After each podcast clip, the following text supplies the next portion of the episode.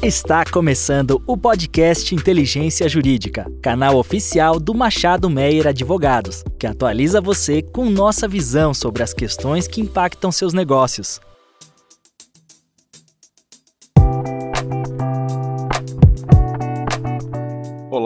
Sejam todos e todas muito bem-vindas a mais um episódio do Inteligência Jurídica do Machado Meyer. Meu nome é André Menon, sou sócio do tributário do escritório e hoje eu tenho o prazer de ter aqui comigo para discutir os temas relacionados à, à, à, tributação da economia digital, a minha sócia Juliana Brúzio e a gerente tributária do Mercado Livre, Francine Martins. Olá, pessoal. Olá, Menon. Queria te cumprimentar, meu sócio querido, em especial também aqui me juntar na, no agradecimento à nossa convidada, Francine. É um prazer ter você aqui. Obrigada. Olá, Menon e, e Juliana. Obrigada pelo convite. Fico muito feliz de participar. Espero poder contribuir nessa discussão com vocês em relação ao comércio eletrônico e aos meios digitais e o impacto disso na parte tributária.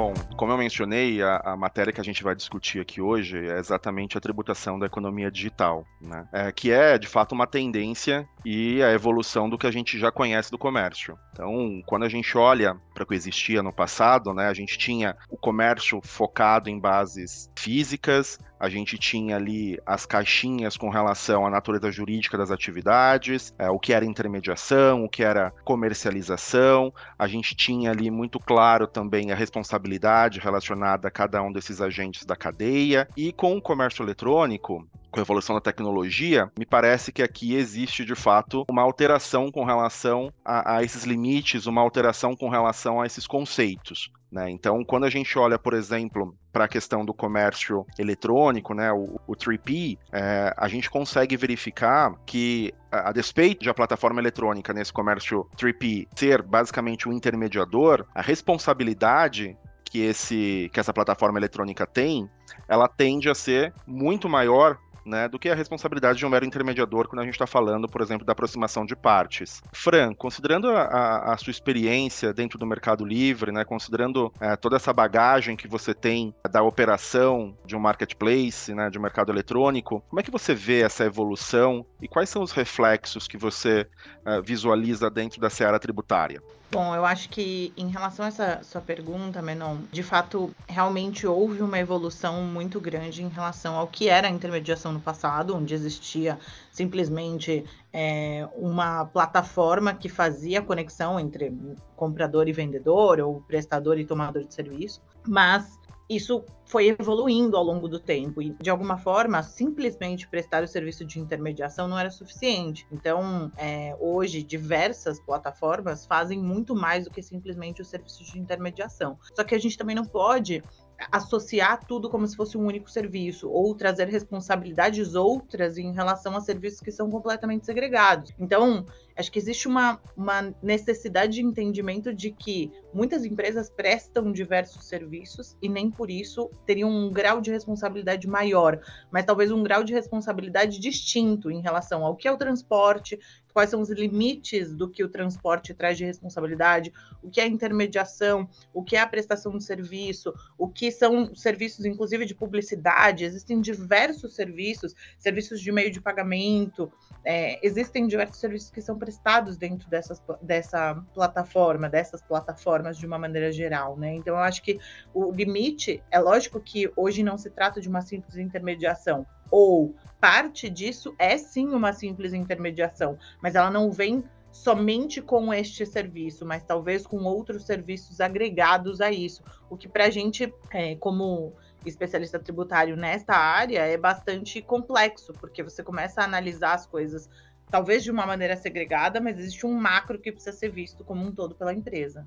Legal, Fran. Não, é exatamente nessa linha que você estava trazendo, né, da questão do frete, por exemplo, das despesas com publicidade. Quando a gente olha para uma empresa de comércio físico, a gente vê que aqueles gastos, eles obviamente são importantes, mas eles são aplicados num contexto totalmente diferente do que acontece quando você está dentro de um, de um marketing, de uma plataforma eletrônica. Quando a gente olha para a plataforma eletrônica como sendo de fato uma vitrine e considerando o efeito de rede, né, que, que é inerente a uma plataforma eletrônica, que pressupõe que o aumento de seller tenha como consequência o aumento dos buyers e que gera também como uma outra consequência o próprio aumento dos sellers, então a gente tem dois eixos ali alavancando com relação ao próprio comércio eletrônico, essas discussões com relação à publicidade, mesmo ao frete, é, elas ganham contornos diferentes. É, na sua visão, quando a gente olha, por exemplo, para a jurisprudência que a gente tem com relação à possibilidade de apropriação de crédito de PIS e COFINS sobre frete ou sobre publicidade, você vê que isso é diferente quando a gente olha para um marketplace? Ou você acha que os conceitos deveriam ser, ser iguais? Acho que essa discussão se divide em dois. É, quando a gente fala do marketplace em relação à publicidade, é completamente distinto, porque quando você tem uma plataforma eletrônica, ela não tem um local físico para ser visto. Ela não tem necessariamente um espaço onde essa pessoa pode ir lá, seja ele o vendedor, se eu estiver falando de uma intermediação, e entregar esses produtos e ter visibilidade de como funciona essa empresa. Então, todo o acesso à informação, ele é feito eletronicamente. Então, claro que isso tem um, um contorno muito maior, um, um impacto muito maior quando se fala de publicidade. Hoje, as plataformas digitais, elas só são conhecidas porque porque elas estão na mídia, seja essa mídia uma mídia de TV aberta ou fechada, seja internet, é, ela existe essa necessidade para que as pessoas conheçam essa plataforma e possam comprar através dessa plataforma. O que é diferente de um varejo tradicional, porque o varejo tradicional ele carrega uma marca própria, ele tem os produtos que ele compra e revende, mas as pessoas também têm acesso a esse varejo numa loja física. Ela consegue tangibilizar isso de uma maneira completamente diferente. Então, é claro que a publicidade ela é importante em todos os setores, né? Independentemente é, se, a, se, a, loja é física ou eletrônica ou plataforma digital. Mas para a plataforma digital, ela é imprescindível para que esse negócio ocorra, para que essa empresa cresça, para que o retorno da receita, quando a gente fala muito da questão do crédito de PIS e COFINS, seja visto de fato como um retorno desse investimento em publicidade e propaganda. Né? Em relação ao frete, aí falando especificamente sobre o frete da venda, eu não vejo uma diferença entre o varejo físico e a venda venda de um vendedor através de uma plataforma de marketplace. Porque no final, o serviço é prestado da mesma forma. E a legislação ela é clara em relação à possibilidade de crédito. Se claro o ônus é, ele for suportado pelo vendedor. Então não deveria haver um tratamento diferente e a lei não especifica nenhuma forma de venda se venda física se venda online. É, então se o frete ele sai do vendedor e ele vai até o comprador exatamente da mesma forma eu não vejo é, uma diferença de tratamento quando se fala do varejo físico ou do varejo online. E Ju olhando aqui né para o mercado mercado digital, para o direito digital, na verdade, quais são os reflexos que você visualiza aqui, ou os pontos de atenção que você visualiza com relação a esse comércio eletrônico? E, e, e eu pergunto em especial considerando as especificidades desse mercado e, por exemplo, a, a edição da Lei Geral de Proteção de Dados, né? Quais são os pontos que você acha que valem a pena a gente ressaltar aqui? Legal, Menon. Tem, tem muita, muitos detalhes, né? Como a gente já ouviu até esse momento aqui da gravação, a gente está vivendo uma realidade bem diferente do daquele jeito de, de fazer mercância, de fazer negócio. É algo recente, né? A gente tem aí cerca de 30 anos, então o direito ele vai sempre atrás, né, da fila, ele caminha a reboque da tecnologia. Mas a gente já tem vários casos julgados, a gente já tem vários posicionamentos que conferem segurança ao agente econômico. É, ao marketplace. É, se nós olharmos assim, de forma comparativa com o que aconteceu há 20 anos atrás, houve muitas decisões que foram equivocadas em responsabilizar marketplaces, por situações em que não deveriam ter sido. Então a gente vai, né, o direito ele é plástico, né? Porque ele vai se moldando. A gente lida com questões que sempre existiram, como a responsabilidade civil, um contrato de transporte, de frete, questões de publicidade. Mas uma vez que o meio muda e a forma dessa dinâmica acontecer, a gente também tem que olhar com outra perspectiva. E é isso que, que me cabe, né? É isso que o direito eletrônico faz. E aí, agregado com essa proteção, esse sistema próprio, a gente tem um sistema é, dirigido para o, o, o dado pessoal, para proteção da privacidade a, a conferir a autodeterminação informacional ao titular, ou seja, empoderar este titular, conferir-lhe eh, o poder de governar o fluxo de suas informações. E quando a gente está falando de uma plataforma, de um marketplace, ou melhor, para usar o termo aí que você inaugurou a, a, gravação, a gravação de hoje, economia digital. O digital ele é povoado de dados. Aliás, esse essa forma, esse modelo de, de, negócio, ele não funciona sem pessoas e sem tecnologia, né? Ele tem uma relação simbiótica, por isso que a gente diz que é um sistema sociotécnico. Né? Se você tiver só lá a estrutura técnica, por mais sofisticada que seja, mas não tiver pessoas, não funciona e vice-versa. Então, esse, esse sistema sociotécnico tem que olhar para essas questões da responsabilidade civil de cada conduta, tem que olhar para o processamento dos dados pessoais, quando, em que situação aqui no 3P, ele vai estar tá agindo como um controlador de dados, quando eventualmente ele vai estar como operador. Tem que observar bastante essas pontes nas relações jurídicas, né, que são os contratos, tendo sempre o cuidado, agora falando aqui da minha visão, o cuidado com a maturidade em governança de dados, em, em segurança da informação. Isso é uh, chega a ser até uma função social que deriva desse contrato, porque é, no final uh, o marketplace ele quer que o seu ecossistema ele trabalhe bem, muito embora ele não tenha, ele tem um perímetro aí, um limite, que tem um perímetro que é uma outra parte que se agrega a ele. Aí só para também contribuir, porque realmente eu acho que eu sou um detalhe, vocês são os grandes protagonistas dessa, de, dessa discussão, eu queria só fazer uma, uma diferença né? Porque quando a gente fala de economia digital, é um leque muito amplo que a gente está tá mencionando. E a gente tem muitos termos que hoje estão aí, são colocados na mídia, porque uh, o marketplace ele vem né, nessa nessa linha da economia de plataforma, que se consagra aí, começa na década de 90 e vai se consagrando e hoje está absolutamente consolidada. Esse sistema depende do sociotécnico, mas ela pode é, ter uma série de bifurcações aqui. Então, a gente tem, a gente não pode confundir é, quando a gente fala de marketplace, que é o assunto o, o aqui é, desse, dessa gravação, desse podcast, a gente está falando disso que vocês já comentaram, múltiplos vendedores reunidos numa plataforma, né, que aí vai atraindo essa quantidade de consumidores e vai permitindo uh, maior escala de vendas. A plataforma, ela proporciona ganhos de eficiência econômica elevadíssimos, que sem ela, esse agente econômico talvez não obtivesse, tem uma redução aí de custos de de transação, enfim, uma série de realidades, de fenômenos que se, que se agregam e trazem vantagens a todos os entes. Mas a gente também tem outros que não se confundem, são parecidos a gig economy, né, que são esses aplicativos de serviços, de transporte, de freela, de delivery, que aí é uma outra categoria. A gente tem a subscription economy, que é aí, a gente está falando mais de plataforma de streaming, também não se confunde, Spotify, Netflix, e a própria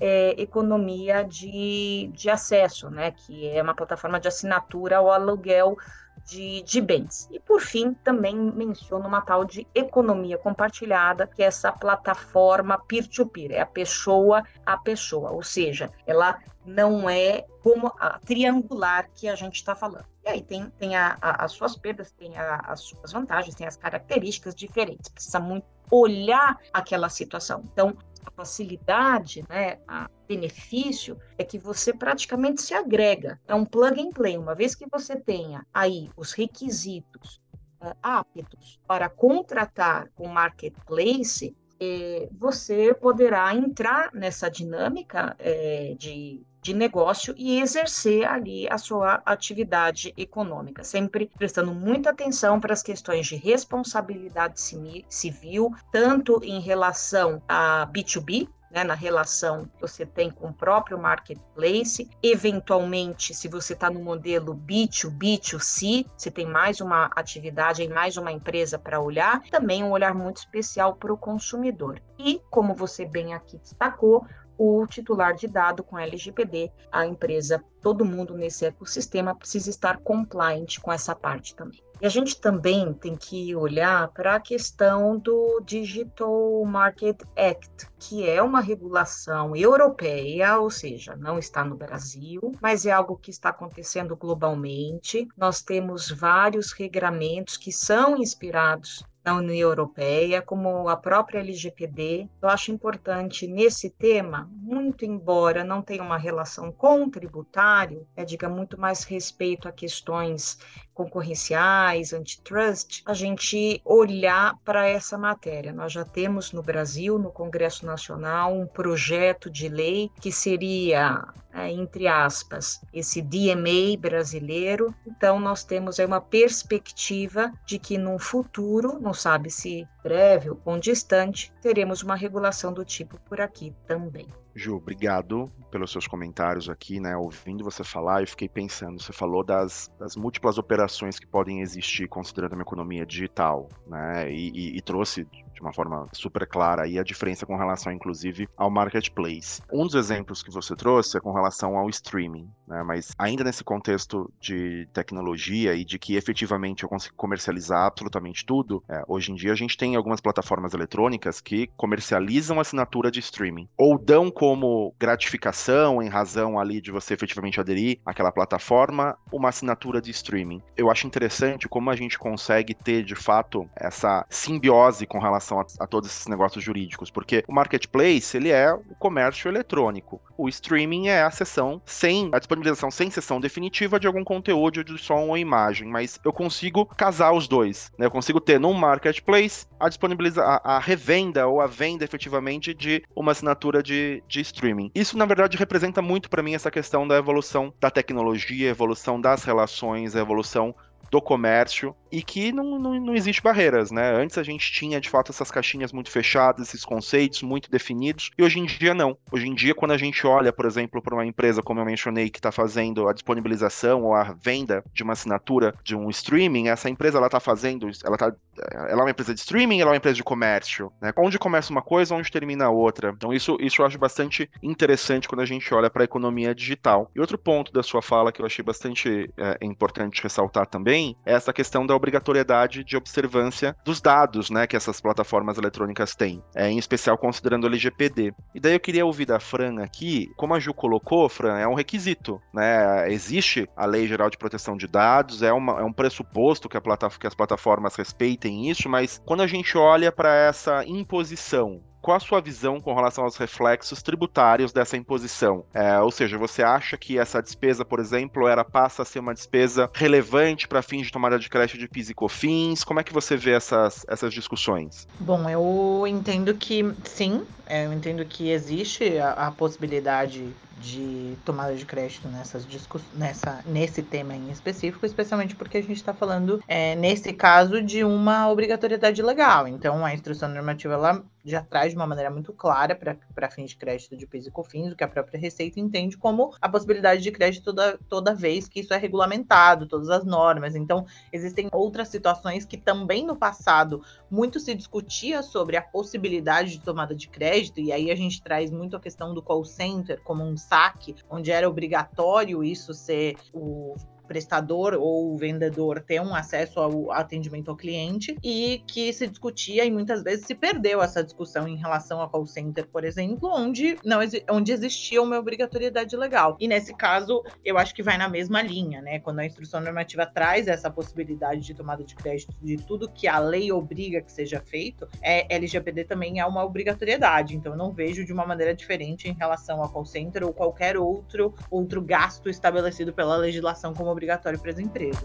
Legal.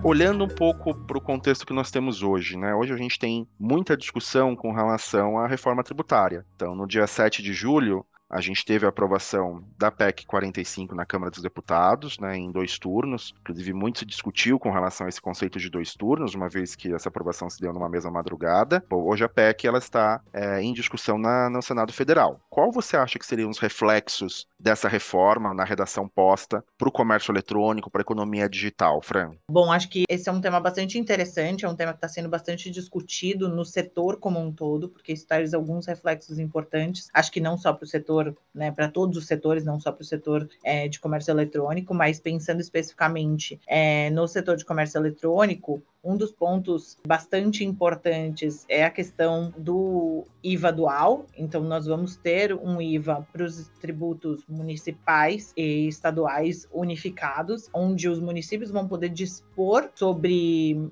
o alíquota que vai ser aplicável em cada um dos municípios.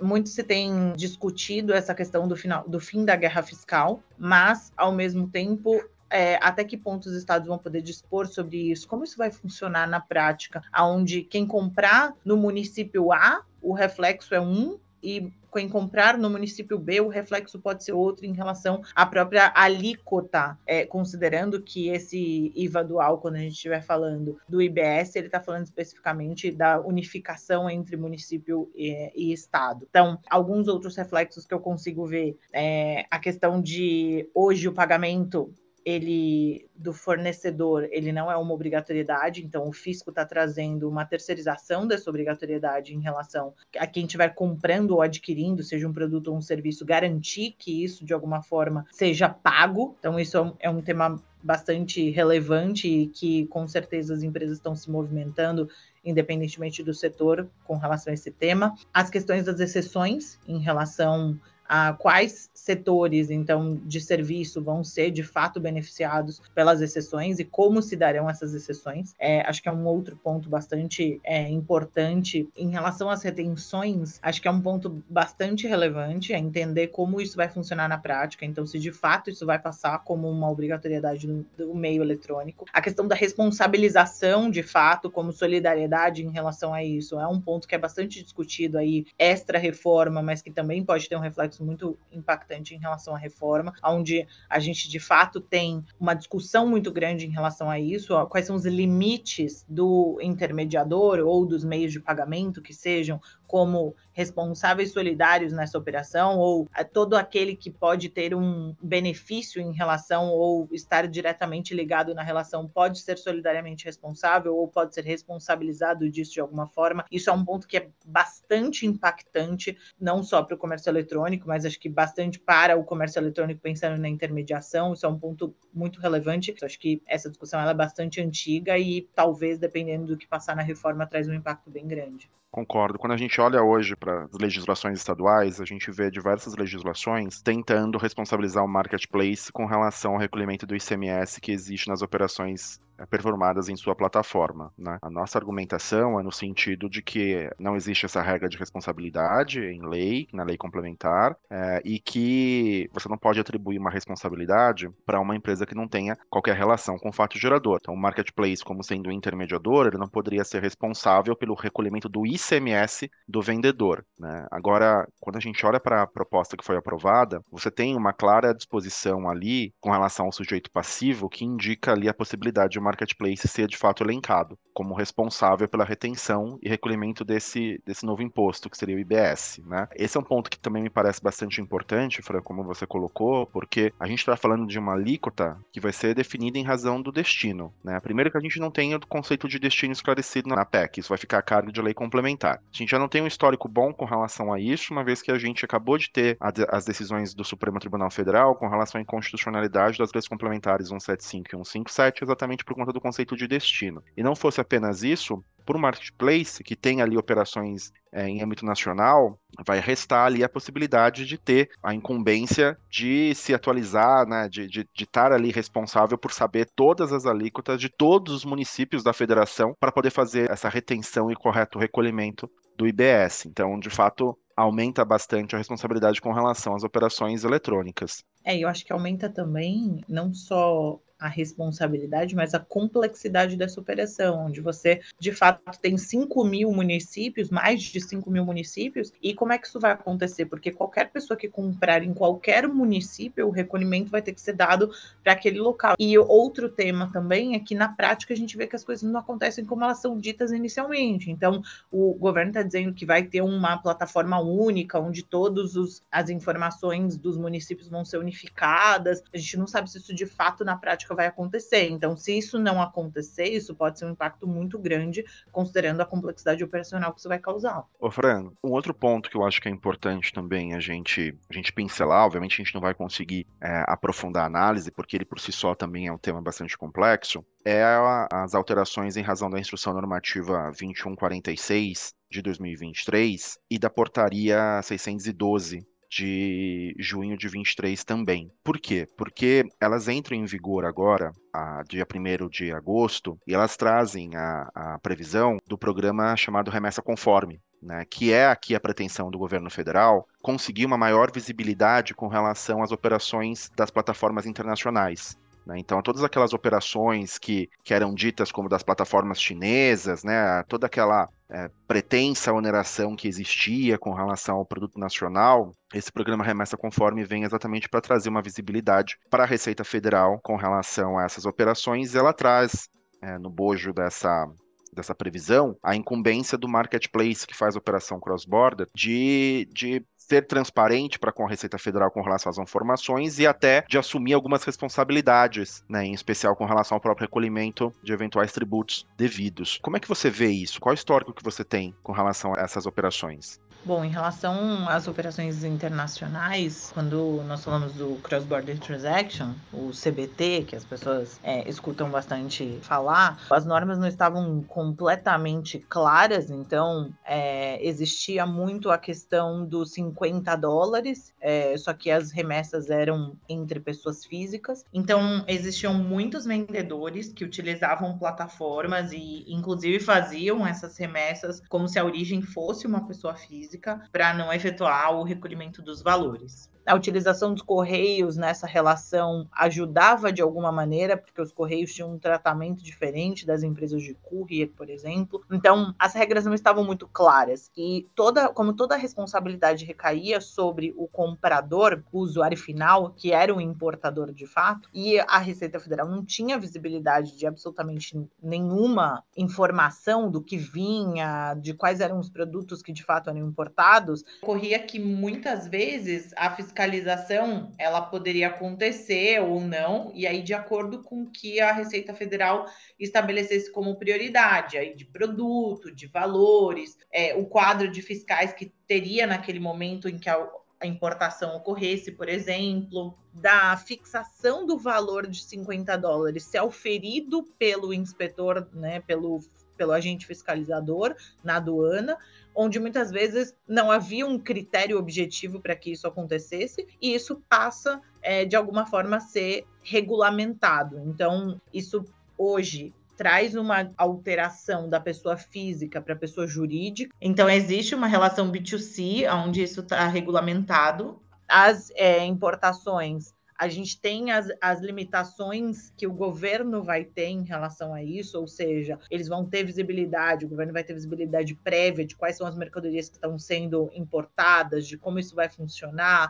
das encomendas que vão chegar. Então, isso traz, torna o fluxo muito mais rápido, isso facilita de alguma maneira. E com o recolhimento do ICMS, é, antes o critério era subjetivo, porque muitos estados tributavam e outros estados não tributavam, sendo que, de fato, é, o tributo era devido, mas isso não acontecia na prática. E quando essas mercadorias também eram paradas, esses compradores tinham que ir até os correios efetuar o recolhimento desses valores. Então, muito se deixava na mão do importador, sendo ele uma pessoa física, que muitas vezes não tem nem conhecimento, não entende quais são os limites dessa compra e, e etc. Então, eu vejo que essa alteração, ela minimamente traz as normas, estabelece essas normas. Esse B2C passa a ser mais claro para o governo e também para o comprador, onde ele tem as, essas informações, e a tributação ela vai ser devida nas exceções em relação ao que a própria lei estabelece, e muito mais num critério objetivo do que num critério subjetivo. Então eu vejo que isso é uma vantagem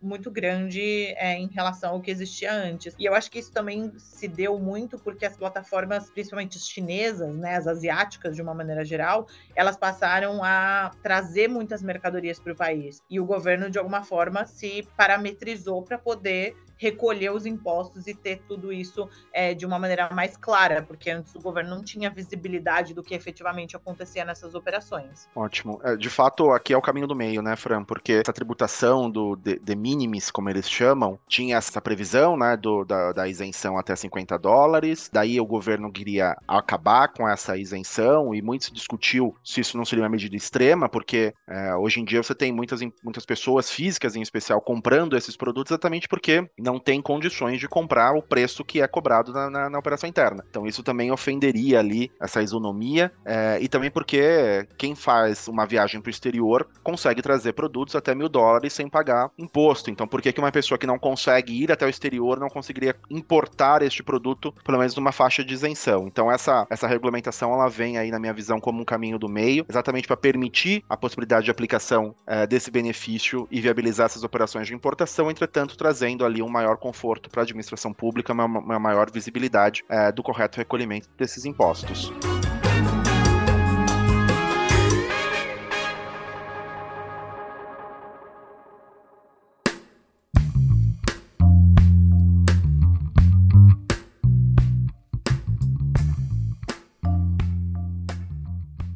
Bom, esse tema é extremamente denso, né? A gente poderia aqui passar bastante tempo discutindo sobre isso, tanto sobre o viés tributário, quanto o próprio viés da economia digital aqui com a Juliana, mas nosso tempo é curto, então vou ter que me despedir aqui de vocês. Queria agradecer a participação da Francine e da Juliana. É sempre um prazer ouvir aqui essas mulheres que conhecem tanto dessa matéria e agradecer aos nossos ouvintes também. É um prazer estar aqui com vocês, pessoal. Obrigado. Eu que agradeço, Menon, a participação. Foi muito interessante poder discutir esse tema com vocês. Obrigada, Francine. Obrigada, Menon. Foi ótimo. Muito bom ter essa intersecção entre o digital e o tributário. Até a próxima.